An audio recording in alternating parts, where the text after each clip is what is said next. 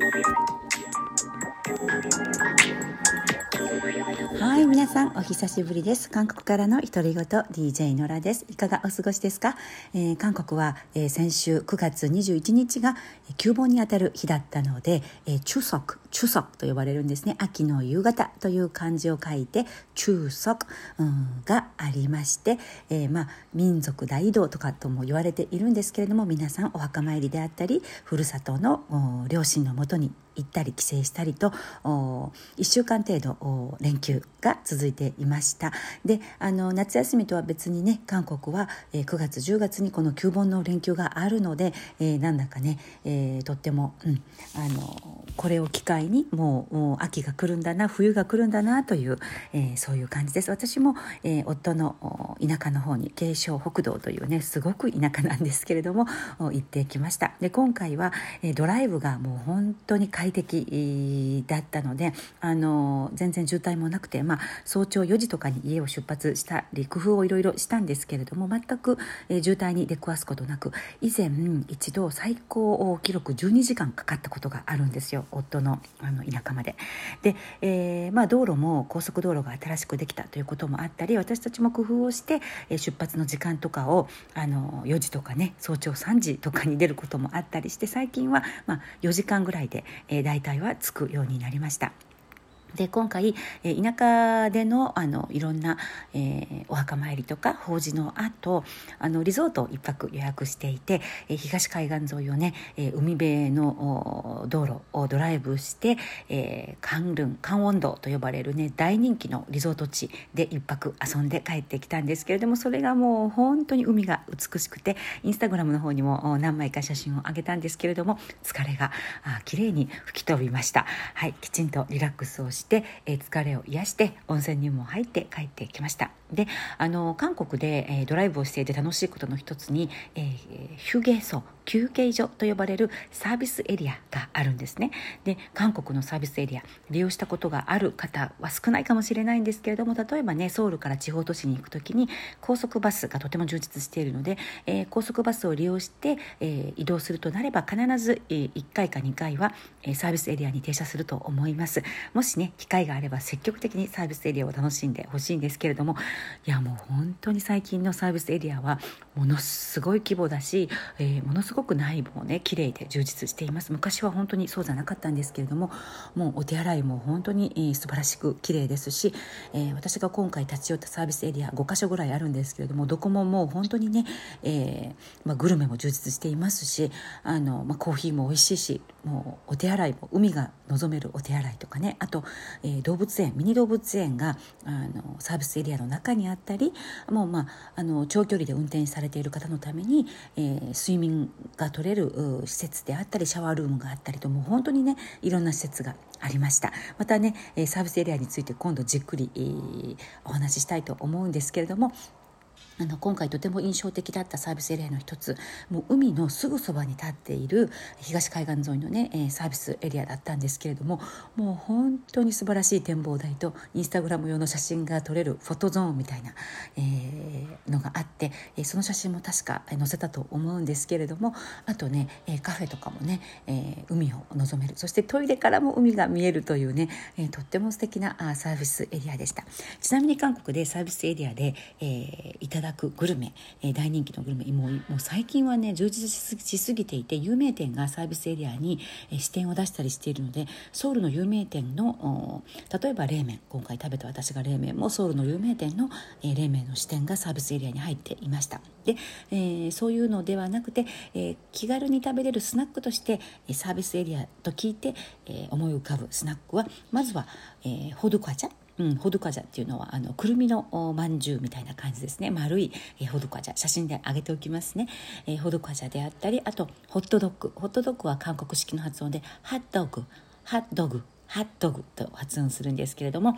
ハットグホットドッグであったりあと我が家の娘が好きなのは、えー、イカのバター焼き。バターおじんおバターおじんおイカのバター焼きであったり丸ごとじゃがいも丸ごとポテトバターポテトみたいな感じでねこれはとても健康的で私も大好きなんですけれども、えー、軽く塩とバターで味付けした丸ごとポテトであったりあとお餅とソーセージを順番にこう串刺しにして、えー、甘辛いソースで絡めた、えー、ソーセージとお餅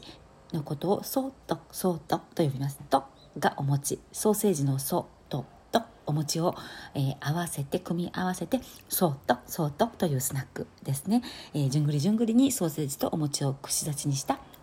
外外もとても人気です。でそういうねおやつ系を食べるのも、えー、とっても楽しいですしあとあの、まあ、有名店のね食事も休憩所ごとにサービスエリアごとにこのサービスエリアではこれを食べるべきみたいなマップが最近できたりしているので、えー、とてもねサービスエリア巡りもとっても楽しくてもうついつい長居したくなるような、えー、サービスエリアヒュゲーソ休憩所が、えー、全国にもう本当にたくさんありました。後でね時間があればこのサービスエリアを目的にドライブを全国のドライブをしてみたいなというほどはい、えー、楽しんできました。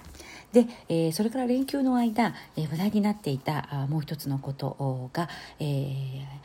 Netflix のドラマでね今は世界で Netflix 1位アメリカでも1位と聞いてびっくりしたんですが皆さんご覧になっていらっしゃるでしょうか？イカゲーム。韓国では오징어 게임。오징어 게임、えー、日本語訳はおそおそらくイカゲームだと思うんですけれども Netflix の韓国ドラマ。これ韓国でもものすごい人気でアメリカでも1位だと聞いても本当にびっくりしました、えー、制作費18億円以上をかけて、えー、イ・ジョンジェさん。私も大ファンのイ・ジョンジェさんがもうあまりにもあのイメージ、えー、がね変わった役柄を演じていてもびっくりしたんですけれども、えー、おじんごゲームイカゲームがネットフレックスで韓国でもものすごく話題になっています。であの残酷なシーンがちょっと多くて苦手、ではあるんですけれども社会問題もねきちんと反映しているドラマだなと私も個人的に思いました。前話これは私も見たんですけれども、まあ、例えばねその中にあのまあいろんなマイノリティであったり外国人労働者であったり北朝鮮から来た脱北民脱北者の暮らしぶりであったり、えー、それから、えーまあ、ギャンブル中毒の人であったりいろんなね社会的な影の部分を反映されていてあと人間のね、えー、本性っていうか、うん、あの本能について考えさせられるドラマでした。そういうこともあってかなりの高評価を世界中で得ているようです。おじんごゲーム、えイカゲームシーズン2が今から楽しみでもあります、えそれからもう一つ話題になっている芸能情報は、え BTS とコールドプレイ、えイギリスのロックバンドコールドプレイのコラボ曲が発表されたんですね。9月24日、えー、発表されたばかりなんですけれども先週ですね。9月24日に「えー、マイ・ユニバース」という曲が